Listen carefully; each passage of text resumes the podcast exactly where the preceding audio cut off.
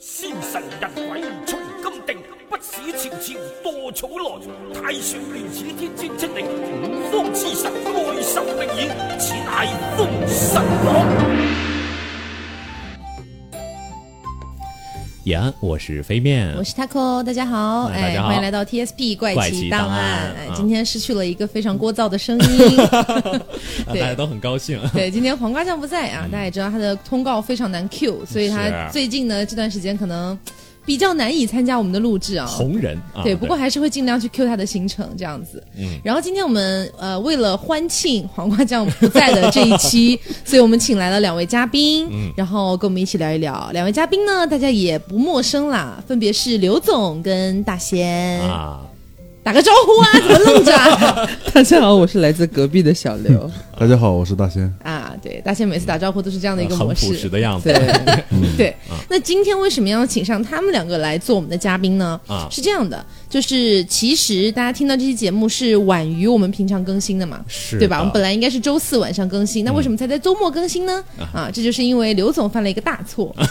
但是我今天及时的弥补了起来。对，他之前把我们那个录音室的门卡给弄丢了，嗯啊，完了呢，在这个后面几天才找到，所以我们之前录，之前其实也录了，赶着时间也录了，但是呢，录出来的效果不好，毕竟不是在录音棚里录出来的嘛，对，所以大家呢都是在一个小屋子里跪着录出来的。 对，真 的是跪着录出来的。是对，所以今天呢可能会延迟一点啊，啊啊，望大家见谅。然后今天我们要聊的主题，为什么请上大仙，也就是因为这个主题了。嗯今天的主题呢，我们是来来聊聊这个《封神榜》，哎，《封神演义》《封神榜》嗯这样的一些内容。对为，什么会聊这个啊？其实，呃，这也算是我们就是有点偏向于神话体系的一个对内容，神话体系对，是嗯像中国传统的这种神话里面的感觉。然后呢，飞面啦，我 啦，包括刘总啦，其实对于封神这一个体系，其实并不是特别了解。对，主要就是触及到我们的知识盲区。对，因为其实那天我们想到这个话题，然后刚好大仙也在，嗯对嗯对，然后我们就在那边聊，说聊封神，但是我们都不会啊。大仙说、封神你们都不 知道，然后他就滔滔不绝的讲述了非常多他对封神的一些见解啊对，之大概类讲的。述了两个小时左右。 对，这我可们能就想着，要不然就这样做一期对节目。这可能相对于来说他会更了解一些些这样子。对所以我们请上大仙呢，也是为了有点像是一个这种什么专业嘉宾之类的那啊种感觉，半专业，半 专业。是啊， 好半专业。不过呢，我们其实还是大家都为这个节目准备了一些就是资料啊、嗯 什么什么的，也所以说也不是一点都不懂。大家就是我们提的东西还是比较有有有准信儿的嘛。可能就只有我一个人是什么都不 懂，没有啊就为什么请我呢？就是因为要填补一个就是某瓜的一个聒噪的位置。没有啊，你今天在上节目之前不是还在看《封神演义》但？是我并没有看进去啊，看了一集 半，我的思绪就已经飘飞了。那其实我们今天虽然要聊《封神演义》这个著作，嗯、但是呢，因为它的这个时代非常久远，然后中间呢也经过了一些不同的朝代，对然后也有非常多的一些民间传说融入到里面去。 是所以，我们今天只能去聊一些我们所了解到的，而不能够说聊到每一个事无巨细的每一个版本里面的不同的点，对对吧？因为版本太多了。按理说，现在就是比较为主的是那个名人，一个叫许仲达的人编的，但是在他之前有非常非常多传承的版本，嗯所以是有很多不同的，就是各种方向哈、嗯对对对，对因为中我国神话体嗯嗯系就是非常的复杂，就是没有一个人可以说他是百百百分之百正确的。嗯，好，那今天呢，我们呃，其实也是因为前段时间的哪吒，对因为哪吒其实一直火火火，还火到现在都还在火，是对，所以今天也是想到说，你看哪吒那么火，然后从他的一个片尾的彩蛋，我们其实看得出来，他可能之后要拍的是姜子牙，片尾是有彩蛋的吗？你直接离去 吧。有三 个啊哎。我 Hello，直接离去有。三个彩 蛋，对，然后其实他彩蛋透露了是，呃，下一步可能会拍姜子牙，嗯啊对，然后呢，可能是有一种想要开启封神宇宙系列电影这样的一种感觉，嗯，对，所以其实呃，我是很期待，因为我是很期待，就是国产的电影能够做出这样的一个比较恢宏的巨制的感觉，你宏知道大吗？的互相关联的这种感觉。对，因为你看，像那个漫威啊什么的，它虽然是原创性更强，嗯但是整体来说，我觉得它能够铺出一个宇宙来，也嗯是很很有趣的一点。是对，而且这个模式也算是漫威开创先河的，别的呢其实都是系列，就是系列型的，就比如说哎这个嗯哈利波特呀，哎，对对对，嗯拍个几部这样下来，是但是里面也有世界观，但是跟这种正儿八经的每一个不同的角色去组成的一个宇宙，其实还不一样。嗯，是的，对，所以其实，在期待的过程当中呢，我也会很好奇，就是说。封神，那他如果要去拍的话，他可能会拍出一个什么样的感觉？包括整体的封神宇宙它的一个体系是怎么样的？怎么样架构的？，对，其实我是真的没有那么了解。对，因为小时候我觉得可能女生更多的不会去看这个内容吧？小时候对我来说，《封神》是恐怖片，为什么？对就是我之前就是我残存的印象，因为我真的真的是完全，我今天就是上节目之前，我说我努努力，我看能不能提前储备一些知 识，你知看道了吗一？两集，然后我就打开了那个《封神》《封神演义》，抢就着是呃，那是一九九零版的吧，好像是那一版。嗯，然后呢，我才知道什么第一集叫什么，然后包括是谁演的之类的。就是我根本就不知道他演了个啥，嗯但是我小时候对，就到现在我长大了，对《封神演义》的这记忆就是几那几个画面，就是什么比干挖了心脏，对然后姜皇后还是姜太后，姜皇后吧，姜皇后被挖了眼 睛，为什么是太后啊？就是我就不知道啊，好就像是是有叫姜太后就这个名字的，有一些混有一些混沌的很哦，奇怪这样吗？对，有一些混沌的记忆，嗯还有就是各种什么，还把把谁的儿子杀了，做成肉丸了，还是肉饼什么吃，哎呀就是全是这些，就是稀奇古怪、血里很胡哦血擦的。腥，很血腥的那种感血觉里。胡擦说了个方言，对 反正就是就是都是这些类型，所以对于小时候的我来说，就我觉得对我的可能那个视觉冲击有点有点大，嗯那个剧真的拍的那个画面，对所以我每次换台换到，假如说台那台还老爱放《封神演义》啊但是我只要一换到那个台，我就赶紧迅速切切下一个，你知道，就很着急的那种，害怕害怕。我小时候也不爱看，因为我小时候总会觉得里面的雷震子长得很恐怖。那阵子是真的长得很丑，，啊对，就是什么鹰钩鼻，然后长得像鹰一样之类的。所以嗯对我我现在就有一个问题想要提前问一下大家， 所以雷震子到底是什么设定啊？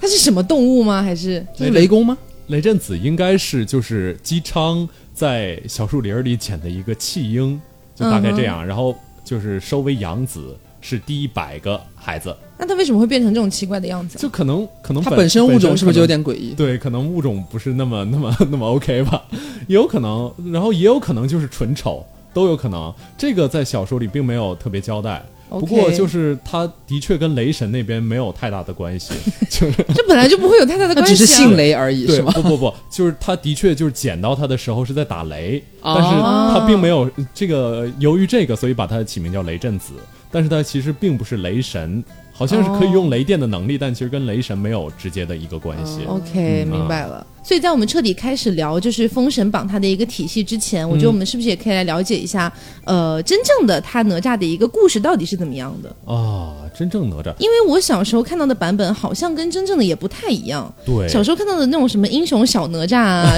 闹海啊之类的，好像都是更偏向于就是呃有一种大义，就是积我极的价值观，对，就是啊我为了我的父母，为了百姓，然后我献出我自己这样的感觉。对，其实怎么说呢？哪吒这个故事真的还是放到《封神榜》里，一会儿，因为我们一会儿如果讲到太乙的话，可能会更好理解一点儿。 嗯，就是太乙是一个。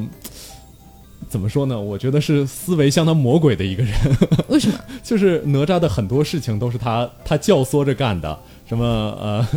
是吗？ 对，真的教唆哪吒所以你们俩现在是要吵架是吗？没 有没没有有没有有没有，教唆哪吒去去跟他爸作对，然后教唆哪吒自杀等等等等。这是小说里的内容吗？对，这是这小大说仙封是神认里同的面吗？我看大仙的表情有一丝疑惑。因为我对太乙真人其实不是太了解，我只是觉得就是很多一些作品里边把太乙真人都塑造成一个比较逗逼的角色，是嗯吗？就是对他他一般都是搞笑来的。啊，哦是的，我们看电影它也是，包括对形哎态所什以他么的，本身可能不是这样的吗？他本身应该不是这样的，就本身是一个，怎么毕说竟人家还是就是就是《封神榜》里边就是上仙啊，嗯，数对，一数二的人是吗？，对，本身应该是一还个慈祥的，就是这种老爷爷的形象，但实际上他做的事儿啊，放到我们现在的价值观来看，是有点，就是有点偏颇的，有点偏激的。所以他做了什么？嗯，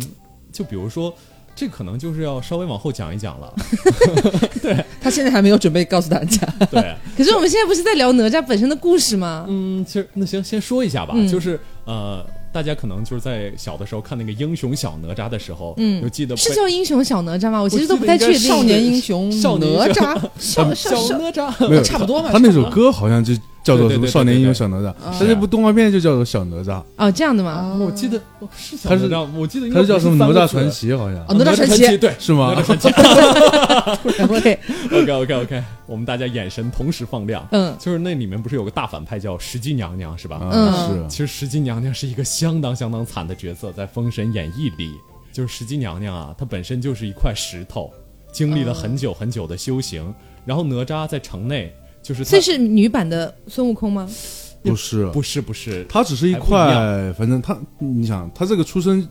就是不太一样嘛，因为别人都是什么妖出身的，因为你知道妖，它是从上古传下来，因为上古很多人都是妖嘛，嗯，它然后它这个血统比较高贵，人呢就不用说了，那仙就不用说了，它石头就是得道成金，就很容易让别人看不起。对，就啊很他不跟容易。孙悟空又不一样，嗯孙悟孙悟空空不是说什么一个灵石、顽对孙石悟什么修炼蹦出来的是你知道孙悟空区别在在于什么？孙悟空他那块石头是女娲补天留下来的石头，啊你知道这吗？还是这个出身对不一这个样出身又不一样，见这阶级对阶级划分这么明显吗？对石头也要分一分。说白了就是地中地，你知道吗？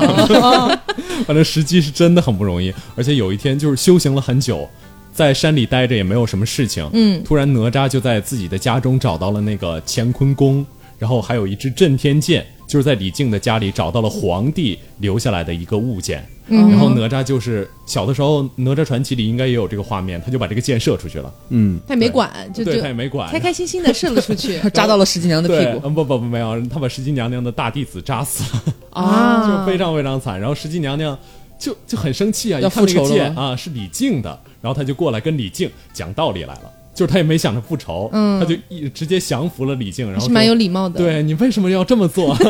啊，所以其实不像动画片什么里边演的，就是对就十恶不赦那种，是吧？ 然后这个时候就说回太乙真人了，嗯然后太乙真人看到石矶，嗯，就想着，哎呀，这个人名字在封神榜上啊， 趁早弄死了得了， 就用了九龙神火罩，然后直接就把石矶罩住，然后就把他炼化了， 啊，石矶娘就结束了是吗？然后石矶娘娘就没有戏份了。不是，这也太惨了吧！对这就是一块石头，悲惨的一生啊。是，啊，嗯出来就是为徒弟报了个仇，理论一下，而且是是别人伤害了自己的徒弟，就只是理论了一下就被弄死了。对，就是、嗯 真的是，这可可见一斑，嗯只就能是说什明么这这就是他的命运。哎，那所以哪吒跟龙太子的故事到底是怎么回事？因为小时候我看的版本其嗯实是，不是死了吗？他对我小时候看的版本是哪吒跟那个龙太子发生了什么争执，好，然后那龙太子感觉就是那种狂屌酷炫的那种富二代，对对对就对，哎，我就要搞你！哎，完了，哪吒就生气了，然后把他劈把他那个什么筋给抽了，啊对啊然后完了那个就只有相杀没有相爱，对，然后龙是王就生气，不是他这个相爱本来就是这个这个个剧本，对对改这个魔编童的降我我的意思改是，编他其实出来根本就的没有那么多的互动，没有，他早就没有就是死掉了嘛，仇他已敌经，就简直是仇敌不共戴天那种所。以本身他也是这样的故对，事。本身也是。小说里边就这样， 是有个嗯戏说什么哪吒在那儿洗澡，然后把自女儿洗下去，是发发什么？我想到了，没有这是一个相声了，就对一是个讲相声啊啊啊啊对，反正就是弄到了那个敖丙的须子上，嗯 敖丙就很生气，就上来就就要跟哪吒理论，结果哪吒不听理论，反正两个都是二代，就就打起来了。啊，是然后之都后不好讲话，，对，哪吒就是，而且哪吒真的是熊孩子之中的熊孩子，战斗战斗力非常强，就直接把就是那个就抽筋扒皮了，嗯，把敖丙抽筋扒皮了。然后接下来就就直接抽筋扒皮，他就回到了自己的所在的那个对，然后指南龙王观就过来找找找那个叫什么李靖，对然后也是说要理论，就是说你你怎么把我儿子给搞死了？也被罩住了吗？对没有被罩住，他不是说要水淹陈陈塘陈塘关关嘛？嗯然后那个呃哪吒就开始说啊，那既然这样的话，我一人一做人做事事一一人人当当，嗯所以本身是更偏向这样的故事是吧？其实其实这部分倒是差不多的，嗯这部分倒是差不多的，是哪吒有一个就是。但是，呃，唯一的小小差别就是在原著里，应该是龙王直接去上告天庭了，然后天庭这边就是因为石矶这边也也死了，然后龙王这边也上去告状，所以就下来就责令李靖， 哦就，是说因为相当于搞了两件事儿同时对，就啊，是他直接告上法院了，没有私 了是吧？对是是这么个意思。 就啊，是因为可能是看到了石矶娘娘的惨状，对对，私了一般没有好下场，可能会被罩住。嗯是，然后反正就是上天很责罚李靖他们，嗯然后就是哪吒就说啊，你不要责罚我爸爸，有什么事儿是我干的，冲我来。对，其实哪吒这个属于一个，就是虽然很熊，但其实是一个一人做事一人当的这样的一个一个熊，一个小孩子。嗯，对 OK 是，OK，所以大家先认可这个故事吗？嗯，差不多。哦， 他就是一个鉴定师。今天我们讲一大堆，然后问他你认可吗？嗯，还可以。就蛮王高老师是真的还是假的？哪吒故事还有后半部分，嗯，就哪吒故事的后半部分其实是就是怎么说呢，是稍微有一点叛逆的部分，就是呃哪吒在死了之后，他的就是大家都因为啊、好歹小孩也死了嘛，就不能接着计较了，嗯然后之后就，呃，他妈妈就想着怎么样给哪吒复活，就给他建了很多庙，嗯，然后之后让那个百姓哎去给他祈福啊，然后之后百姓还愿意给他祈福，就是。啊，反正就是大家都如果欺放负在现了在，我不会愿意为一个熊孩子去欺负啊。啊，一对，开始是，嗯、这故事它一开始是这样的，其实他其实其实哪吒其实他被逼无奈是这样的，嗯他本来和就是他跟李靖关系本来就特别不好，嗯嗯因为李靖这个人他非常的传统，嗯因为哪吒就是他当时，呃，他母亲怀胎就是很久嘛，两年，嗯反正两两年多吧，三年吧，我记得，反正反正时间很长。嗯，然后生下来之后，当时是一个肉球，所以说就是说李靖靖就觉得他是对妖怪，对，就是说我们一家人都正常人，为什么生出来这样一你像砍了砍对了砍对了，像你这样一一个妖怪？而且呢，就是哪吒小时候就得到太乙真真传，就是嗯传达法术，传达很多神器，嗯所以他到处就是小孩皮嘛，就是说调皮，傲的不行。，对，就就到处就是反正反正屌的反不案行，，哎，对，然 后对对对对也可以这么理解。是，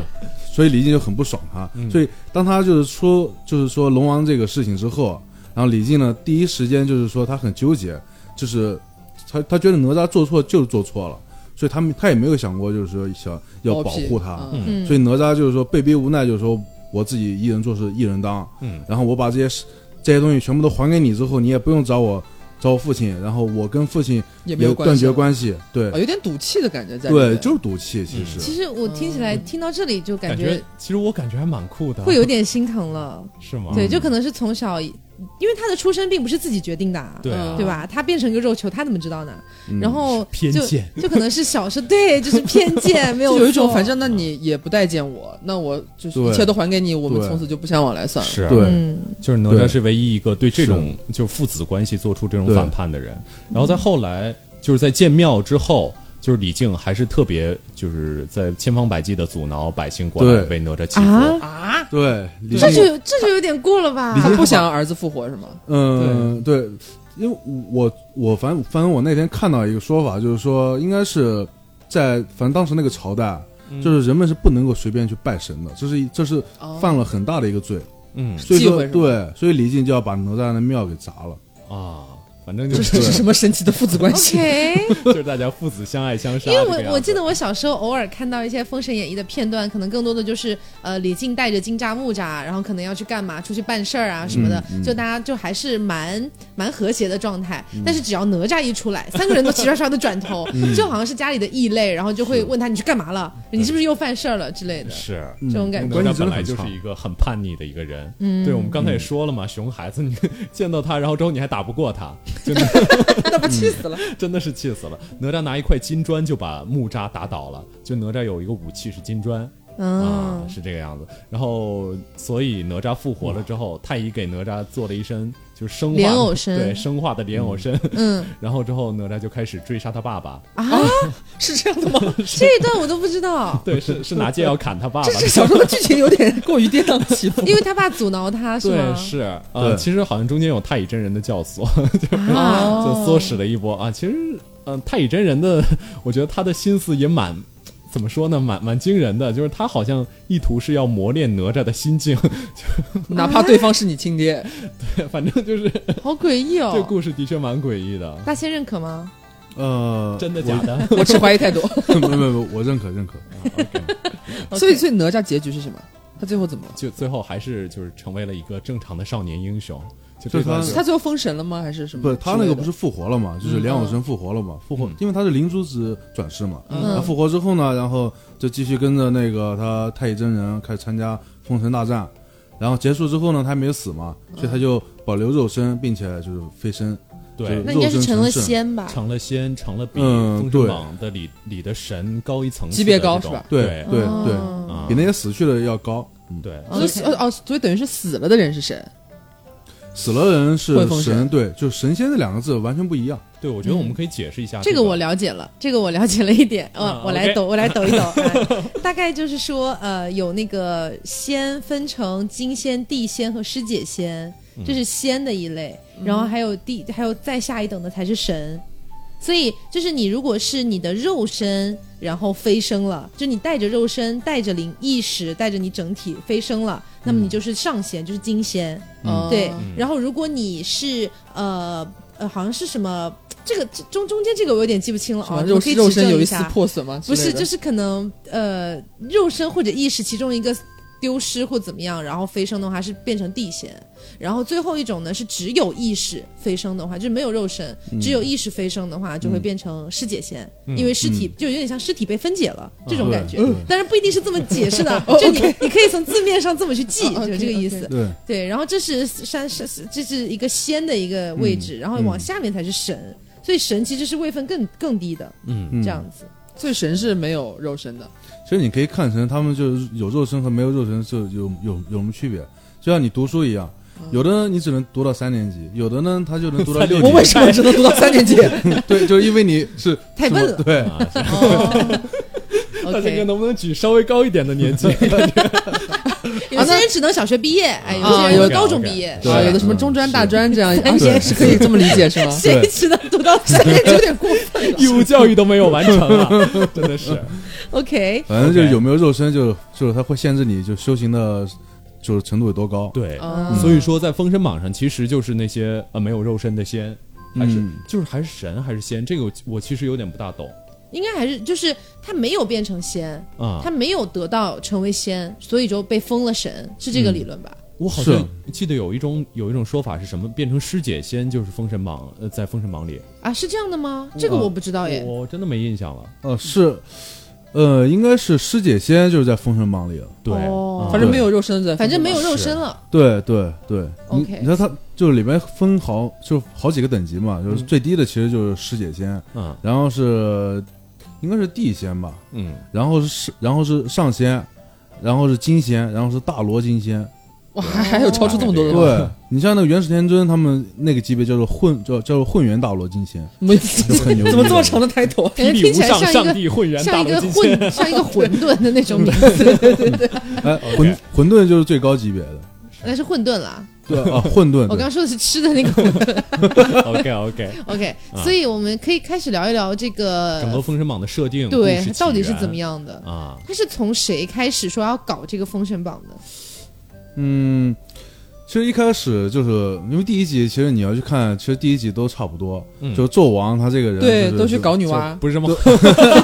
对， 企图搞女娲，对对他去留下一首吟诗。他去那个女娲神庙嘛，然后去看的时候，哎，他就突然就看到女娲了， 哎呀看到之后他就爱上女娲了，真好然后他然后他就留下了轻薄的诗，啊而且他还去触碰女娲的神像，就是反正就是干一些就是见不得人的勾当，嗯，嗯 苟且然后之呢不事。至于吧？对神像都要对啊这样吗？，然后女娲听了之后就非常的是有多生美气，就女娲听了之后就就就见到这种情况就非常生气，就你怎么可以对我这样呢？对，嗯然后呢，女娲就说：“我来算一下啊，俺她一搓搓的她然后对，然后她一算，啊，这商就是殷商的就气运将近，然后马上就是周朝要来了，那就我要加速你的死亡，然后就派了妲己去魅惑。”去勾引，就是说纣王，让他快点待对，就把他掏空，嗯哼然后呢，就是对原来如此，对，让掏空殷商物就是理说加速灭亡，嗯。嗯，然后之后，与此同时还有另外一个，就是天庭招这种基层公务员，其实就是《封神榜嗯，》对，然后就所以派他姜跟子牙下来，所以天庭招公务员跟妲己的故事有什么联系吗就？相当于在这场，因为呃商跟周打仗要死人的嘛，嗯，而且要死很多人，这些死的人他就有可能变成啊、就就会出现在《封神榜》上很多，哦，就是反正你死了，那你就来给我们天庭干事儿吧，对，这个有的意思。有的是这样，嗯当然也有一些人死了， 连这就个是死为了天庭干事儿的嗯那个 嗯那个什么都没有，对，因为很多那个电视剧里面没有写到，就是说昊天上帝这个人物。嗯，昊天上帝呢，就是说他就是，因为他就是公务员嘛，就是他天庭之主。然后呢，就天庭里 OK 没没人，然后他他就说呃找人了过来帮我忙，过来上班。搞海 选，对，人那么少怎么办 呢？海鲜然后他就他就命令就是说阐教嘛，就是十二上仙，就先就命十二仙手，然后过来就是反正俯首称臣。然后呢，因为就是因为因为阐教人很少，就是原始就就原始12个天人尊是他们吗那一脉，对，反正就是人很少。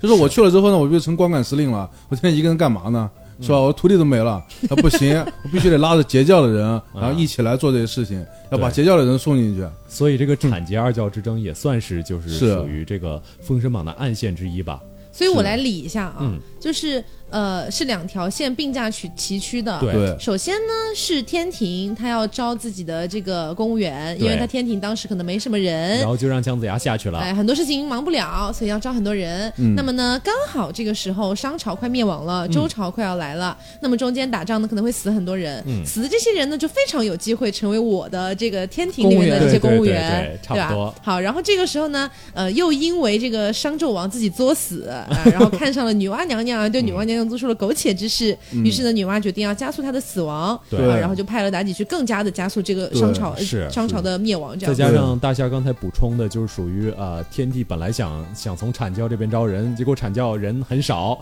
所以就只能这种呃阐教截教双方打一打，然后最后看看谁死了，才被招到这个这个封神榜上。所以他如果说自己去修仙，然后修到了一个比如说得道的上仙，嗯他是不算公务员的，对吧？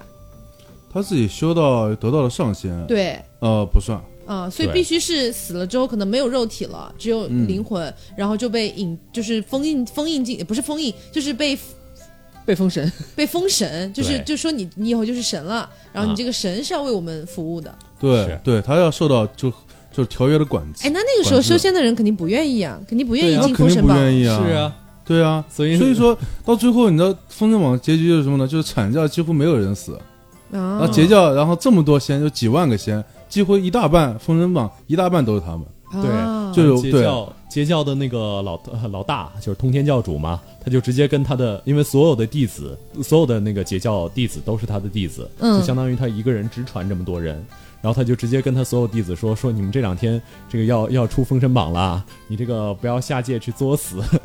就是尽量安分一点。但是他保护自己的肉体对对，，但对没有但停但截教人就是有个，我发现有个通病，你知 道吗？就是不能够受人怂恿。哎，等一下，我有个问题啊，按你们刚才这么说的话，阐教跟截教他们本身都是仙是吗？嗯，他们本本身都是天庭的，不是凡人。就其实其实说白了，他们都是修仙者，对，都是修仙者。哦对他们他们都走在就是修仙这条路上。哦，懂对了，懂了，懂嗯了。，他还没有修成，就是有的人还没有修成正果。所以本来是有机会去变成一个上仙对的，对嗯但是如果在这场里面死掉了，就可能对被封进封进是这个封神榜里面了。嗯对，所以说截哦截教当时通天教主像那个飞面刚才说的，就说你们都不要出去嘛。 那截教人就有通病，就是很容易受人怂恿。哎就，说哎，就是我打不过你了，我要拉我的什么朋友过来打。 然后呢，朋友一听说什社么会，小青年，对，居然敢骂我们截教，来干 他！对，哦真的是对道对友请留步。结果全部出来了，你知道 吗？ 啊，哦，而且懂还了诞懂生了一个非常非常了不起的梗，其实就是姜子牙下界执掌这个封神榜的时候，他有一位师弟就是申公豹，嗯对，大家可能也听过这个人，嗯，就是这申公豹非常不服，因为他觉得好像是他先，明明是我先来 的，这个 ，OK OK OK OK，他们俩可能不懂我们在笑什么。不白学不白学啊，好，反正就是明明嗯过我了先几年了，你还在白雪，明明是我先来啊的。 ，OK，嗯， 然后呢？他们两他个都们俩不搭寂理我。寞。你们俩在说啥？等你们两个什么时候停 止？对不起，对不起，啊，OK，反正就是呃，他明明他觉得自己明明就是自己先拜入这个门下，虽然他是师弟，他明明觉得自己修行的比较久，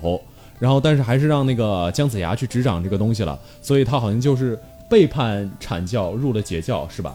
你说申公豹吗对是是，对，然后所 以但 你一定要寻求大家的帮 助。对我这已经把眼睛放过去了，是，就是啊、呃接下来他就是 申公豹为这种截教的覆灭起了很大很大的这种帮助，所以申公豹算是一个从头反派到尾的人吗？，对对因为好像我看的所有的作品里面，他都是都是从头反派到尾。是，对而且还有是那坏句人著名的梗，就是“道友请留步”，所有被他喊过“道友请留步”的人全都死 了。啊，这样子的吗？对， 就是申公豹就是去就拉人嘛，他是负责就是拉人的人，他是他是要拉人干嘛呀？ 拉人拉过过去打架打呀，阐教啊，对， 结果拉的人哦全部过来，对刚全部进封神榜 了， 都知道吗？哦所以说申公豹简直是卧底，真的。哦，OK，懂了。所以相当于刚才我们已经理清楚了，这个天庭他要招公务员儿，然后同时纣王去这个行苟且之事，侮辱了女娲娘娘，所以要加速商朝的死亡。那《封神榜》，因为小时候我在看，我没有没有太看过《封神榜》，但是小时候我。自以为的就看了一点点，然后自以为就是可能大家都很想要进这个封神榜，因为感其觉实并不封神是是吧嗯其实感觉是个神反而是什么反东西过的来的。对，哦，反而是死掉的， OK，那呃，有没有什么我们比较熟知的人物是最终进了封神榜的？啊绝大多数最就是主角团一行人其实都没进封神榜，是就是都是肉身成圣，除了姜子牙之外，其其他的基本都是肉身成圣了。姜子牙没有没有进封神榜，也没有成仙成对仙，吗？姜子牙没有成仙，因为他对是就是他他他命里就他也没有这个命，你知道 吗？这话说的很好嗯笑。对，他就没有成仙的命，他就他就是他他的命数就是享受人间富贵。啊就啊最终还是一个凡人，要生老病死。对对对，对，但是他还是走了自己的后门。哎，可是我看到的不是说是让姜子牙下去办封神榜这件事情吗？。对，嗯，那姜子牙为什么不给自己留个位置呢？就可能呃也不是什么好位置他吧。感觉都是他都是组织里的人，就不给他留一席之地嘛。没有对了。啊其其实他那个我看过一个版本啊，嗯，就是里边说他反正是挺搞笑的。就姜子牙本来是他他他是有自己的私心，给自己留了一个玉皇大帝的位置。啊是他本来想当玉帝是吧？对，就私本来心是我不要么就小不啊当，我要么就就要当老大。 OK，然后呢哦，结果呢，就旁边有人问他，就说那玉皇大帝谁来当呢？他说你不用问了，就说已经有人当了。嗯，然后哎，他说完这句话之后，从从桌子底下钻钻出来一个人，那个哎人姓张，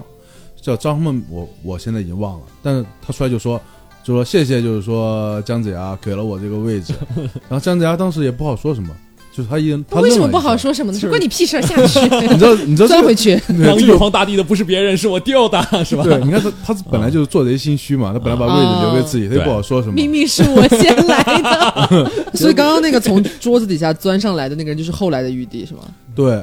哦，他本来就是个无名小卒来 就着怪不得被猴子呃打，了。也也不是，他反正那个人好像也是挺有来头啊，的。只是你忘记了他的名字。 对，我这一听，我感觉没有这是真的个路人甲。真的，我去查那个《封神榜》的时候，呃，《封神榜》里面大概有三百多位神，嗯大概三百六十五位还是三百五嗯，我记得是三百嗯六十五。对，反正就是里面一天一个，而且里面的神不像那种那个，就是西方的很多神明，你看他名字后面好像能感觉到他是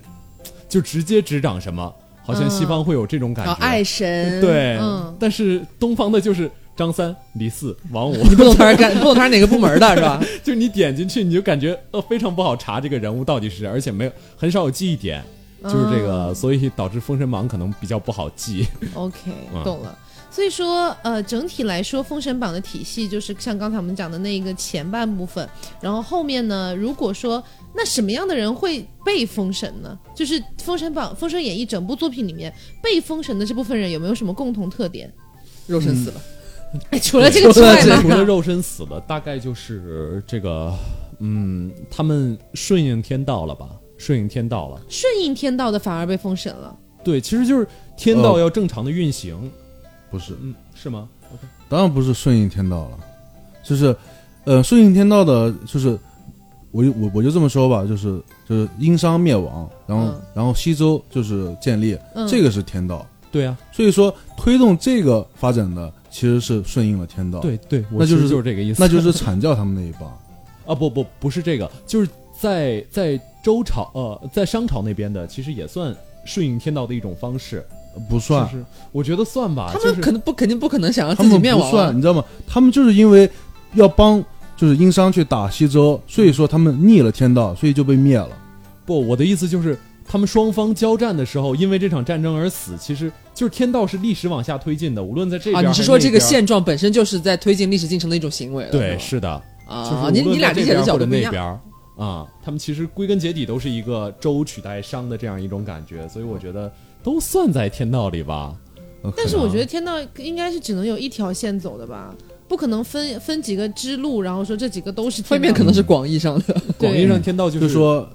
只能其实只能这么解释，就是说，嗯，当时他们就是截教那些人，他本来是想逆着天道，然后呢，他啊就们是说，想要不让西周建立，啊，肯定。对，嗯。嗯他，们想逆着天道来，然后结果被灭了，可能这就是天道。因为我我所理解的就是我们中国古代的这些什么天机啊、天道啊嗯这些东西，不是那种非常广义上的，嗯它就是大概感觉很像是这个东西，它就会朝着这条路去发展。对所以相当于就是说，你西周会灭了殷商，嗯这就是天道，对就是这条路就会这么发展。所以你对逆着这条路来走的，就是违反天道了，对嗯是这么理解的。是嗯，对他所以相当于截教里面，你刚才不是说大概有一半的人后来都被封神了吗？对，一大半被被喊过 道道友请留步的那部分人， 嗯所以他们其实就是更希望能够继续殷商这个朝代。纣王万万岁！啊嗯，其实很多人他们都不知道自己是就是到底是为了什么？ 对，就就是啊一到有请留步就过来了， 对，然后大家就懵懵是的，对，就是有申公豹他们几个来主持这个事情，然后我，然后喊别人只是来帮忙的，就说，哎，我就是哎，我是你兄弟对吧？ 对我喊你过来， 我喊你被人打对，我喊我喊你过来帮我打个架，你还要问为什 么吗？打就完了嘛。哦，帮亲不帮理了是吧？对哦，所以其实。如果这么一看的话，整个《封神榜》可能是一个非常非常大的阴谋，因为到最是后，申公豹其实好像也呃，不仅被封了神，而且被封了一个满封后的神，是管水利的， 所以， 所以你这么一看，被他坑过来的很多人都封了无名的小神，啊，嗯呃，其没有，其实也分了很多厉害的，是吗？对，但是但但是神这个东西就本来就被束缚了，嗯就就是已经是底层的一个就先知了我。懂了，所以我们了解到的主角那一团，正派的那一团，就是顺应天道的，去帮助西周灭了殷商的、嗯这一部分人，他们最后都没有被封神，最后被封了成更高的仙了一些仙，也对吧？嗯也对不完全，也有一大部分分死吧掉了，，大对部分吧，大部分啊。那大部分的这样的一部分人呢，就可以在我们的理解上，他他他是顺应了天道的，嗯所以他会得到更好的东西。但是你没有顺应天道的那部分人，就只能得到更差的东西，对，是这个理论吧？ OK，嗯，大概突然吧感觉有一点微妙了。嗯是。 OK，虽然我还是会觉得天道是一个，就是一个非常大大到庞杂的那种东西，就因为毕竟是一个整个一个道家神话嘛，嗯它整个天就是那种，嗯、它不会帮助你什么，也不会反对你干什么，天道就是正常这种历嗯史会正常往下走的这种感觉，所以在我理解，天道是那个你无论是它的。就怎么说呢？历史的反面还是历史的正面，我知道都在天道的一部我分大里。概理解你的意思，其实其实其实差不多，也就是这个样子。就是说对，天道就是天道，就是说什么呢？它是一个发展的路线，对吧？嗯它里面就该有人过来反逆反天道，嗯，对，对，嗯这也是天道一部分。这一对这个对啊反正一切都是命中注定就对了。 对对对 OK， I don't care about anything，反正一切都是命这种。 是啊，我不会删掉的，我会循环播放三遍。我 跟你讲， OK OK 还 OK，剪成鬼畜。行，可以可以可以可以。那我们刚刚讨论完了这么多关于就是呃这个《封神演义》它的一个整体的体系之外呢，其实我觉得我们可以畅想一下哦，嗯就是未来如果它真的要开启一个新的封神宇宙的一个系列电影的话，那么以现在我们国内的这样的一个电影的，不管是制作水平也好了，还是编剧啦、导演啦这些等等的，包括演员所有的这些部分，呃，我们猜想一下，觉得它能不能够支撑起这么大的庞杂的一个宇宙？因为刚好飞面最近是在对准备电影学的考研嘛，是对于这方面内容呢，是有一些小小小小的了解，这样。我我其实觉得放在这种嗯、正常大众来看是绝对可以的，就是你看我们大众对哪吒的这些热情啊，嗯包括什么样，呃，当然这也不好说，我总会觉得我们现在可能是因为这种国漫里，在我们理解这种制作比较精良的这些。还比较少，嗯就一个大圣，一个白蛇，再加一个哪吒，这三部都得到了我们很多人的偏爱。天哪，对吧你已经把海 棠给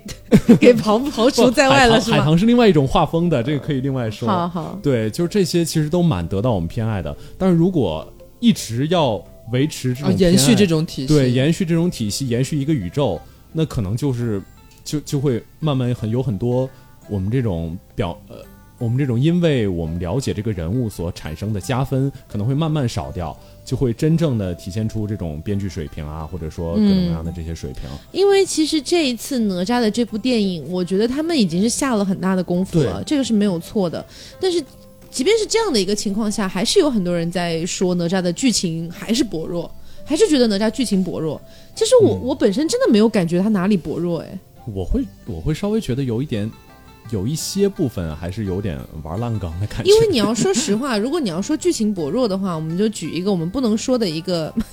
就是说了会被律师函警告的这样的 一个公司。然后呢，出了一个关于冰雪的这样的一个主题的一部电影啊，两位公主在里面，啊对吧？已经够明显了。是它的剧情不薄弱吗？其实蛮薄弱的。那剧情真薄弱中不乏的弱智非常之薄弱。但是因为它是某一个我们不能说的可能会发律师函的这样的一个巨头 公司嗯出品的，所以你不会觉得它那么薄弱，对不对？对，因为我觉得，如果说你要单论剧情薄弱的话，有太多太多这种类型的电影都很薄弱了。我会嗯，我会倾向于觉得，就是嗯，哪吒呀，还有这些我们中国特有的这些中国的人物，他更应该以一个更中国一点的方式来表达。这个其实稍微有一点点，就是有一点点怎么说理想化吧。嗯，就我你还说的更中国化是什么意思？就我还是会觉得，呃，哪吒的所有的，包括我去看这个动画片的时候，我会觉得他很多动作呀，嗯，然后包括这种人物设计啊，各种各样的，出当然有一些是有中国化的，但我更觉得我像在看一个好莱坞的跟这样的动画片。嗯，我不知道你有没有觉得，就是哪吒的呃太乙真人的设定，没觉得很像怪物史莱克吗？ 就是就是他是一个，我觉得很像功夫熊猫。对，他是一个那样的。 反正，然后之后打斗戏其实也是，他人物走路都不像我们正常可能会那个样子走路，他都是有点一跳一跳的那种感觉。嗯哼，我觉得就是我我明白你想看到更中国化的表达，但是我没有理解你所谓的中国化是什么东西，是这个点。这么说吧，《大圣归来》的那个前两分钟，那个是 我前两分钟是吗？对那个前两分十六秒，大概这么长。你说那种有水墨的感觉，对水墨感，包括其实我们最开始八几年做的那个，呃，啊还是七几年，就是嗯那个哪吒闹海，我们小时候看到的那个，那个其实就给我感觉蛮中国化的，就我就觉可得能它画风会更偏向于国画的那种感觉。对，是吗是我觉得就是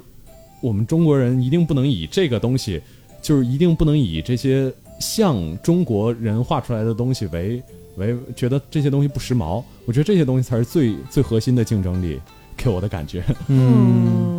我其实嗯，我可以理解你说的，但是我并不是特别赞同。对，因为我觉得，呃，就是如果你要把一个你的国家的文化去向世界做输出的话，呃，有你的国家特色，当然这是必须的，有你国家特色是必须的，但是全是你国家的特色，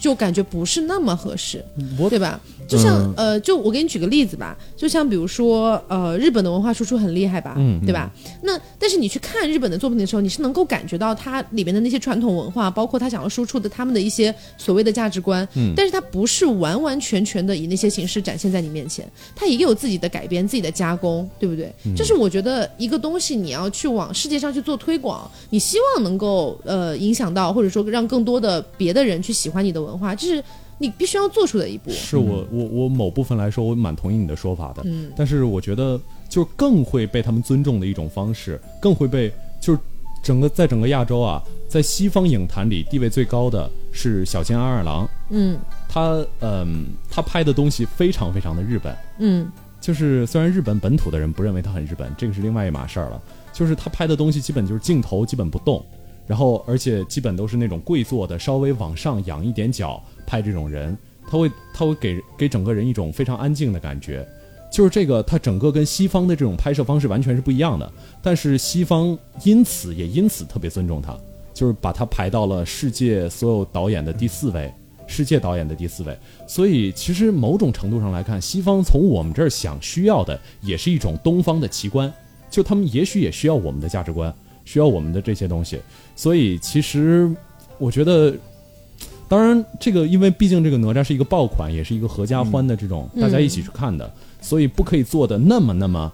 就是哪吒本体出现了，就我们最开始讲的那些故事，嗯，因为那样的故事本来就是一个感觉是不太符合哦对现就是所谓的所所谓的儒学三观的那种是感觉。但是我觉得现在这个哪吒有一点，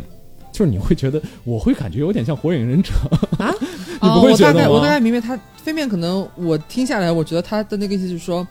他感觉呃，可能没有那么严重啊，但是他可能有一种，就是说这些电影拍出来的感觉，就是除了我这个主角或者是我这个故事这个人物，他是中国的，是中国古代的，是流传下来什么的东西，然后除此之外，他的拍摄手法，包括他的画面什么的，其实是不太有好像中国独有的一个小特色之嗯类的，这个这个感觉。对，而且、嗯呃，嗯就是在讲中国故事，但是它的呈现手法似乎还是可能偏向西方的处理一嗯点点。是这其个实意我思觉得吧，就是首先呢，哪吒它是一部商业电影，嗯对吧？商业动画电影，对对，对，就是它必须得迎合市场。其实你看，其实中国动画，因为我之前也做过一段时动画行业嘛，所以中国动画没想到吧？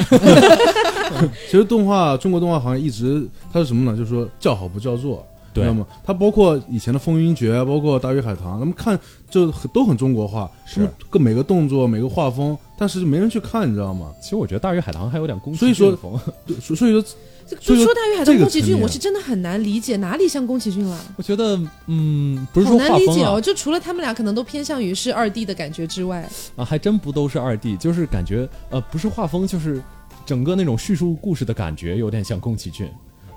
我看了十几年、二十年的宫崎骏，我没有二十年吧，十几年的宫崎 骏，我真的没有感觉。我因为我可能是每个人感觉不一样啊，嗯我只是说我自己的感觉，就是我看《大鱼海棠》的时候，我觉得是。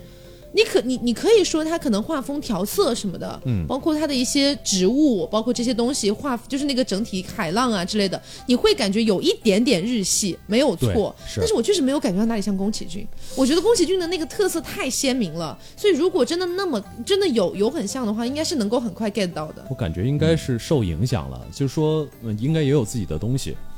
我你们大概你们俩的这这样个反正是立立场略微有一丝不同，我们都接受好吗？我们都接受。都接受，都接受。 OK，所以呃，我们来想一下啊，就是下一步他可能要出的是姜子牙嘛。嗯那姜子牙他的剧情，你们觉得可能会是怎么样的？就是一个悲悲剧嘛，最后就对是老死。因为我觉得这应该也是蛮多观众所关心的一个你问觉题。得姜姜子牙，我我忘了最后那个彩蛋了，是姜子牙是一部就能拍完吗？还是姜子牙一呀、这好像就是姜子牙吧？我也不记可得能也就一部就结束，是我吗？不记得了。可能是整个封神宇宙开始。哎，我觉得如果真的讲的话，如果我是编剧的话，我大概会编一个对，因为刚才听姜完子你牙的们前十这对，个样子。因为刚才听完你们讲整个《封神榜》的体系之后，他就是开启《封神榜》对这件事情的人，是对哎吧？说白了，姜子牙就是一个承上启下的作用。是，所以，嗯所其以实，在在在整个封神榜里也算是有贯穿的作用的。呃，算是吧有的。所以我的问题是，就是如果他这部电影可能要出，然后它的剧情走向可能大致是什么样子？你们有一个想法或者猜测吗？我觉得我的猜测大概就是，我觉得应该会跟我们刚才讲的完全不一样，嗯应该会是一个之前，就是它发生在这个整个主线故事之前的一个，相当于人物前史的这种一种感觉。嗯哼，如果如果是我的话，我大概我觉得应该是这样的哈，就是姜子牙他可能会就是说以他的一个视角，嗯，展现出神就是中国封神，就包括神话这些设定，先把这些设定弄清楚，嗯大概是什么样一个世界观，因为设定听起来确实还蛮麻烦嗯的。对是，对，以以他的视角来说清楚这个，让人们让就反正让观众了解到这个大概一个什么体系，嗯然后呢，再再以他来引入就是说封神这条主线，嗯哼，大概就然后然后展现就是说，然后后面会有谁的谁的独立电影，然后出来，然后最后再汇聚到一起，然后开始封神的这个这条路。我觉得大概、哦大概会是这有点应该像这样复复复联了嘛，那我种觉感得觉。漫威先每个人每 个人，比如说对对姜对子对对牙，是然后一个谁哪吒又一个谁，啊然后最后大家中间要有一个汇聚在一起的故事。 对这种对感觉哦对，你不得不，说，就是说漫威这种其实它非常好的一个对是，手段，就是说它让每个人他建立一个与观众的关系，把电影然后呢再把拍成然后聚电到视剧一起，对，再聚到所以一起引发的爆点。所以姜子牙这部电影里面最有可能出现的另一个人物是谁啊？嗯比如说偏核心 的，第一位道 友，对，第一位道友最有可能是谁？一位道友，姜子牙这个，姜子牙的师傅这些应该还是会出现的。我觉得如果这部电影就是按我的预想的话，我觉得有可能拍青年姜子牙。就是他不会拍一个老年姜子牙开启这那个你的应该故事是没有看那个彩蛋， 是吗？那个彩蛋感觉都已经中年了吧？哦，也有也有可能这个彩蛋是那个电影的片尾，哦，也是，嗯也不一定。呃反正我觉得有不一可能定是，就是因为我没看那个彩蛋嘛，嗯我觉得有可能，如果如果真是作为一个宇宙开始的时候开始的话，那可能是一个就青年姜子牙拜师学艺，然后在天庭斩了斩了哪位什么大魔王，平定了什么危机之类的，还是超级英雄内核的这种你说的故事这个是我可觉得能偏改编的感觉。姜子牙有有有有有这么厉 害吗？我猜测的啊。总之要做宇宙，觉得不能就是一开始就就这样交代背景，要不然这期可能蛮惨淡的。嗯，我觉得他应该改编是嗯这样的，就因为姜子牙跟那个就是包括哪吒啊，包括杨戬他们相遇，他们有有联系的时候已经是晚年了，嗯，所以我觉得应该会在年轻的时候与他们有什么埋下一些暗啊，线，对对对对对，跟跟他们有有联系，然后带出后面的杨戬他们这些比较出名的这些人。嗯，所要以让我们猜中了，编剧就别活了啊。哎，所以所以姜子牙这部拍完之后，有可能会拍杨戬或者他们那一众人的继续往嗯下，走。对，应该会对，因为他不可能随便拉一个什么什么赵公明啊没听过的这样的名字，然后出来嗯，拍，对对他对肯。定会以就是说大家都知道的，然后对这样好入手嘛。因为我那天还专门去了解了一下，就是我也在想，如果他真的要开启这个漫威宇呃不是 嗯漫威去了，就是这个封神封神宇宙宙，对他为什么第一部要选择哪吒？对因为哪吒最有名啊。 对，就是不是不单纯是这个原因哦，嗯就是我我结合我看到的一些资料，包括我自己的理解，可能是更偏向于就是哪吒他本身呢，首先他很有名没有错，但是呢，嗯他同时身世非常的离奇。对吧？他从一个肉球里面蹦出嗯来，包括后来他可能在观众的脑海中，他什么削骨还肉，嗯还是削骨还母之类的，反正削骨还肉是什 么？跟爹妈没有一点关系。就骨还，我互相还口误感觉了，菜市场。 我的我的意思是，就是削骨还母，然后这个什么嗯割肉还父啊还乱七八父糟的这种感觉。嗯具体还哪个我们也记不清对，楚具了。体 还给 谁不记得了，反正就还给父母哎反了正。爹妈都拿嗯上了，哎，然后就是你会觉得他是他是一个身世非常离奇的人。对那么如果说你找另外一个也很有名气的人，但是他的身世不一定有哪吒这么离奇。杨小姐，对你找一个身世比哪吒离奇的人，他不一定有哪吒那么出名，嗯，对，所以是可能对几方面协调下来，还是哪吒比较合天适。选之子。其实我真的觉得，如果杨戬拍起来，应该蛮好玩的。但是实话实说，我没有特别了解杨戬他到杨底发戬是生一了什么个事儿。多才多艺的神， 我才 他不仅是，呃，我们就随便随口提一下吧好，啊，就是他不仅是这种，呃，这个这个。怎么说呢？他不仅他最开始最主要的神的职位是水神，他是可以治水的，嗯而且他还是狩猎之神，杨戬治水，对，而且他还是战神啊，这些都蛮正常的，是吧？嗯是到后来画风就会稍微有点奇怪，他就变成了送子之神，就啊 干嘛对去送子啊 对，就很多人说杨戬送子， 你的反应知道他干嘛去送子？ 对啊，治水治的好好的，对啊，是因为多一只眼睛让我看看是男是 女这种感觉。反正后面还会有就是就是 X 光还 是 CT 嘛？对啊， 这只能这么对啊只能这么解释结了。果不能告诉你。 然后之后还会，接下来他有说他是妓女之神对，就是啊他说是要他是要杀妓女还是要不是保护妓庇女？护妓女的，就是说妓女都会去拜他，就像我们当时说那个拜管仲一样。这杨戬是不是腻了什么天道了？难道是杨戬的脸那个头额头上有一颗眼，所以嗯，不知道他不知他道可以看到今后的这个就业大趋不是势，你不知 是道不吗？是这我种的意感思觉。嗯是那个眼竖起来的形状，不是有一点像一些哦，是有我操！欢迎大家来到十色信息。因为 这个吗？因为我实在想不到有任何理由他去而做，且而且而且他竟然还是就是戏剧之神，这也太多有了吧？点有点有点不可理喻了感觉。哎，我感觉而有且点还像有。一个，我觉得你们绝对想不到，你们可以猜，你们我觉这得他还怎么会什能么猜神？到 呢？他还是足球之神， 什么玩意儿？他是古时候的蹴鞠之神，就是据说那个这不是分辨你编的吧？这不是我编的， 不是我编的。据说当出时家人不打诳语啊，当时宋那个宋朝的人踢足球之前都要拜一拜二郎神，就很因为有奇第怪。三只眼可以看到更远的距离，是这样吗？就就我也不懂他为什么如此多才多反正艺，就是跟眼有关，我觉得就是我刚刚说的，他应该就是那只眼，就是可以有点像上帝视角。嗯那所有东西都可以是杨戬管喽。对啊，他但是我们是人不为己，天诛地灭嘛，我只要管好我自己就好了。就是最近这个最棒的就业趋势是什么？哎，最近下几十二十年之后，这个保护妓女将是一件非常好的职业，然后他要去保护妓女了，对之类之类的。我总觉得他这个他，我觉得是跟他眼睛有关系。反正感觉人生履历很丰富，就嗯是大概这个样子。所以如果真的按照这种人生履历编出来，我觉得应该蛮有趣的 吧。 OK，那我有个问题啊，嗯你觉得妲己可以拍吗？嗯， 你给我长叹一口气因。为我觉得妲己这个形象在荧幕上出现了太多次了。而且妲己在怎么说呢，在《封神演义》里真的可以说挺坏的了。所以他本来在小说里边也是那么坏的吗？怎么说？呃，比干挖心是他指使的，然后那个你刚才说的那个剁肉丸子给他爸吃的那个嗯嗯是嗯他指使的，然后还有什么炮烙之刑。就是那个把人绑在铜柱子上，然后是把铜生的柱火的烤那种熟的对，哦是他干的。然后还有一个， 我觉得没关系 啊，妲己是吧？妲己拍 就拍怎么拍？我跟你说，我刚你已经突然想好怎么到洗白了 OK 是吗？ 我们之前不是讲到过玉藻前 吗？对，跟玉藻前一起又是我们拍啊两个笑，大家不知对道，为大家什不知么道是啥。 OK，就是比如说妲己，哎，她变成了妲己，然后呢，最后不是要死了吗？嗯死之前她跑到了日本， 然啊后变成了玉藻前大妖怪， 然后在日本又搅局，然后后来回到国内，然后就安心的休养，然后就安度晚年。这样的一个故事，怎么跟其他人联 动啊？ 可以独立电影是真的独立电影是吧？ 是就是很其独立实的。其实说刚才说笑了啊，其实说回来，我觉得这个我还是很期待妲己在如果说是以动画的形式，然后去做一部独立电影的。哎，我真的我很期待，我感觉你你是有多喜欢妲己我啊？真的很 期待这部电影，但是我觉得他不止可以用来挠痒痒哦你在王者荣耀里面不是最恨妲己吗？对啊，就但是就是所以想要看能不能有洗妲己白一我挂下机。哎呦，那你想想，如果说出了一部妲己的独立电影，得有多少人用妲己？啊， 王者荣耀噩 梦，是上来进妲己，